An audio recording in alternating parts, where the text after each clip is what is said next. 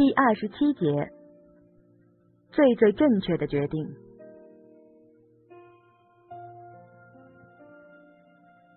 我看明白一件事儿：如果你觉着自己这条命是捡回来的，会有两种可能。第一，是你什么都不在乎了，爱怎么活着怎么活着，别人怎么样全跟你没关系。第二，是你对什么都比以前在乎的多。可这两种可能的共同之处在于，你会觉得活着可真是好。出事那天晚上，我躺着没睡，想了好多东西。我在想，为什么这件事儿就让我赶上了呢？飞机失事这种事儿，也就在电视广播里面听说，从来也没想过自己能经历一把。我捡回一条命，我得好好活着。不好好对我自己，我都对不起特意来北京让我赶不上飞机那东欧小国总统。我想。我为什么要原谅宋乐天呢？就因为他今天差点急死。我跟他在一块儿，连死的心都有了。我这哪是谈恋爱呀？宋乐天先是在我眼皮子底下跟人上床，后来又无缘无故的不要我。他这回以为我出事儿，的确是真情流露了。见这么一个大男人在自个儿面前那么个哭法，没法不感动。可他还是伤害我了，伤害的很深很深。我好容易捡回来的命，我干嘛还要重新回去再受伤呢？哈，对了，人家宋乐天没说要跟我和好，我这儿自作多情了。还有王艳，老三说的对。他得了什么病，也不能这么折腾我呀。他跟宋乐天那件事儿，说什么我也没办法完全释怀。那我干嘛还要去逼着自己去原谅他？我凭什么呀？我受了伤害，我找谁去？是不是我得了绝症，我就能乱抢别人男朋友，然后泰然自若的上外国治病，还让人家陪着？我凭什么呀？我我贱不贱呢？我干嘛非要逃出中国？我压根对外国没兴趣。我爱捣鼓文字，出了国我没有用武之地呀。美国不好去，何况还是那么好的学校。王艳他们家就算是有通天的本事，肯定也费了不少劲儿。那我是不是非得一辈子对他们家感恩戴德啊？我干嘛呀？我不去了。我大学毕业，我懂两门外语，我能找个挺好的工作，我干嘛非得上美国佬那儿糟践我自个儿去？我没病，对，我就跟国内好好待着，我爱干嘛干嘛，我爱工作工作，爱写东西写东西，我爱睡觉吃饭，谁也管不着我。我离我爹妈那么远，要是没人陪他们说话怎么办？我才不去呢，死也不去。我就这么想到天亮，一大清早我就跑国航办事处把机票退了，没把票款全给我，只给了我一半多一点，我也没计较，拿着支票欢天喜地的回去了。大牛看着我，抹着眼睛发愣，问我干嘛？我说我要回家，我不去了。大牛拍了我脑门一下，傻啦。你呀疯了！那签证多少人想要要不着，你知道吗？就这么不去了？我白了大牛一眼。飞机要再掉下来，你跟我爸妈赔得起女儿吗？大牛恶狠狠的咬牙说：“你呀嘴别那么损哈，哪那么多飞机掉下来啊？你当是面捏的呀？”我不管。我一定要回家。大牛没辙，上人大附近的北京站售票处买了一张明天晚上的卧铺票，要把我发回东北去了。我不打算留在北京，我有点不敢待。我和宋乐天深深在这地方好了四年，我走到哪儿几乎都能看见我俩的影子。我受不了，我真受不了。说是没有和他和好的打算，可我还是爱他，我没办法，我还是回家去吧，找一份工作陪着爹妈，没准儿还能找个好人家把自个儿嫁了。我没跟宋乐天说，一个人偷偷跑了。我不是不想见他，我是不敢见。我怕他跟我说要重新开始什么的，那我肯定扛不住。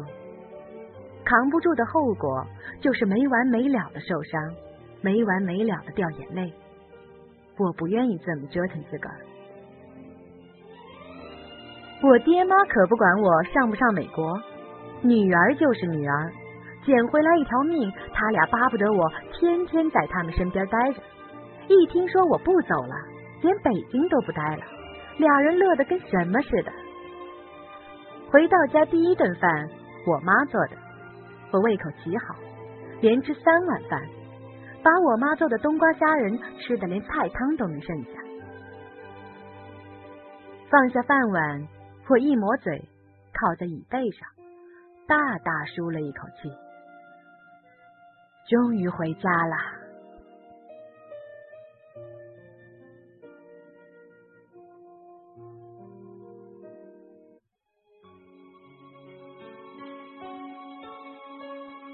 听课网，有声的世界，播客的天堂。我的听课，你做主。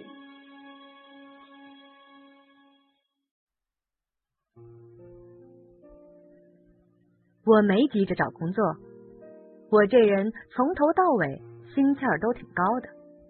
不满意的学校不念，不满意的工作不干，我还是打算找一份自己喜欢的工作，跟文字挨边的。当年我是为了宋乐天才念的国贸，现在总得为自己打算打算了。可我这专业要想应聘个记者、编辑什么的。挺难的，我也没什么写作经验，充其量就是爱好。被拒绝了几次之后，我决定留在家里歇两天。我爸是搞机械设计的，最近弄出来什么专利，在家洋洋自得跟我夸耀自个儿，还说甭着急，咱家不缺你挣的那俩钱儿。我乐了，说那正好，你养着我吧。我在家上网，白吃白喝。我爸我妈没意见，他俩惯着我，只要我开心，喜欢干什么就干什么。我给王艳写了 email 和亲笔信，我跟他说我不去美国了，我把我的想法跟他说了一些，唯独没说我无法原谅他，我让他好好治病。治好了回来，咱们还是好朋友。我背叛了我的诺言。当初去机场送王艳的时候，我亲口答应他一定去找他。我还记得他哭得伤心欲绝。可我现在不去了。可惜的是，我没觉得我错。王艳很平静的给我回了信，跟我说。他正在做化疗，医生说他的病是有治的，也许过一阵子他就能回国了。宋乐天没有回东北，我很奇怪，就凭他们家老爷子，他回东北横着走，干嘛都行。可他留在北京了，在当了一段海带以后。在中关村找了一份待遇爆高的工作，变成 IT 精英了。大牛自诩为海草，也就是海定被炒鱿鱼的人。他两个月内炒了第一个老板，因为他觉得那人虚伪。刘星说：“这地球上没虚伪两字儿就赚不了。”教育了大牛一顿之后，特够意思的把大牛推荐到了另外一家杂志社。也是北京高薪高待遇出名的一本杂志。我在一个挺红的，但是挺乱的论坛混了一阵子，因为那会儿无所事事，每个星期六看完德甲就写点东西。赶上我爱看球，赶上我会德语，写出来的东西还真能蒙人。那天收到一封 email，是一个叫阿呆的家伙，问我用 OICQ 还是 MSN，还把 OICQ 号码和 MSN 都给我。让我加他。要说这新时代的东西就是先进，微软这帮人也真能想。我就乐意用 MSN，不乐意用 OICQ。那会儿还不叫 QQ 呢。我知道这个阿呆，国际足球版挺有号的一人，不知道干什么的，说话特逗，像北京人。我现在见着北京人，就像原来在北京见着老乡那么亲，所以想都没想就加他了。聊了几句，阿呆就问我是不是留学生，我说我不是。他说：“那你怎么懂德语呢？”我说：“我原来二外学的是德语，大学也有德语班，跟着学过好一阵子。”阿呆又问我。是不是女孩子？我说如假包换，但据说像男的。我有点烦了，我说你查户口啊？你干嘛的？阿呆没理我，接着问我是否对新闻报道有兴趣。我一听来劲了，这不是天上掉馅饼吗？我赶紧说我有啊有啊。阿呆把我电话要走了，让我这礼拜德甲结束后等着他。他给我派任务，就这么着，我成了我们东北数一数二体育报纸的临时记者。我寻思了一晚上，这事到底真的假的？直到我给阿呆写了一个月稿子之后，收到了若干稿费和一摞报纸，才彻底信了这码子事儿。我跟阿呆也渐渐熟悉起来了。他是那家报社国际部的头。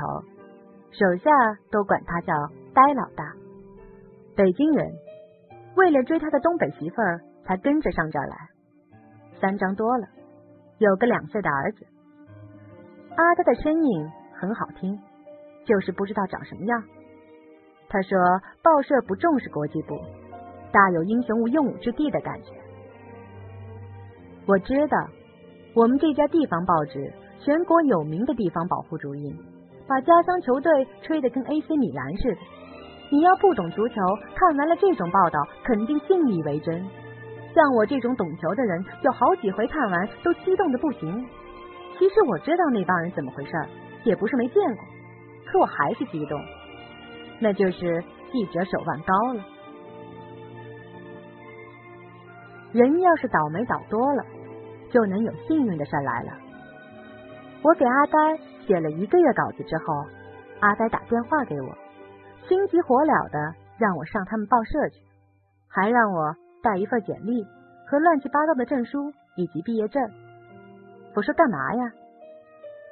阿呆一句话就把我从床上震起来了。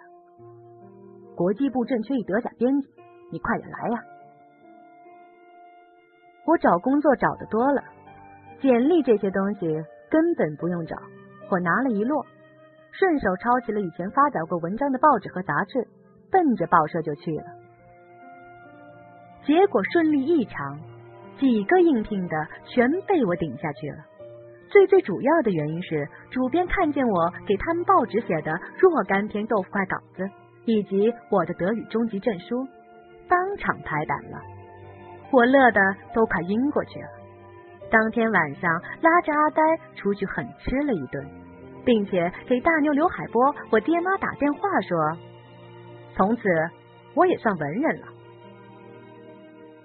谈了待遇，签了约，我坐在报社的办公室里的时候，我觉得没有去美国是我这辈子最最最最正确的决定。